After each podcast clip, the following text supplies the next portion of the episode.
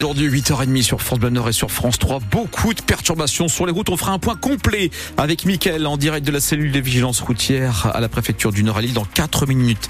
D'abord, la météo avec vous et donc des températures proches de 0 degré toujours et encore, Thomas Chenet. Oui, nous avons 0 euh, degré tout pile, euh, toujours à Saint-Hilaire-sur-Elpe dans l'Avenois. Ça remonte un chouïa à Maubeuge avec 1 degré, 2 degrés à Lille, 2 degrés également dans le Calaisie pour cet après-midi entre 3 et 5 degrés pour les maximales du soleil soleil ce matin, retour des nuages ensuite en fin d'après-midi. Thomas, les travaux promis euh, après les inondations dans le Pas-de-Calais débutent ce matin. Oui, des travaux de nettoyage, des travaux de curage, mais aussi de renforcement des digues de Blandec à la caloterie, en passant par Arc et Terouane. Ces travaux d'urgence vont se concentrer sur les différents cours d'eau qui ont débordé ces dernières semaines. Le préfet du Pas-de-Calais, Jacques Billon. Bien évidemment, c'est d'éviter euh, d'être confronté à une troisième vague et pour cela, bah, il faut déjà euh, réparer ce qui a été fragilisé. Il faut faut euh, reconforter euh, les digues, les berges, c'est essentiel, nettoyer ce qui doit être euh, nettoyé, curer ce qui doit l'être, et c'est tout le travail qui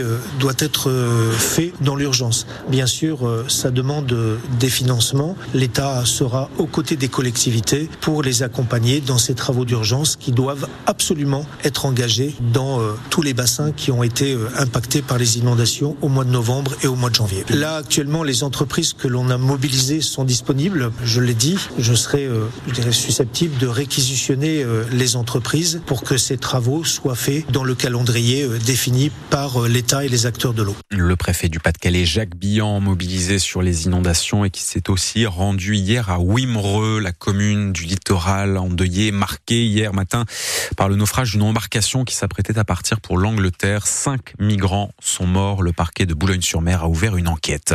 Dans l'océan Indien, l'œil du cyclone Bellal est arrivé sur la Réunion. Le préfet de Lille l'a annoncé il y a une dizaine de minutes. Ce cyclone qui amène avec lui des trombes d'eau et des rafales de vent qui ont atteint déjà dans la nuit les 215 km heure à Saint-Paul. Deux octogénaires pris en charge par les pompiers après une intoxication au monoxyde de carbone. C'est hier soir à Longnes. C'est un dysfonctionnement au niveau d'une chaudière au fioul qui est à l'origine de cette intoxication.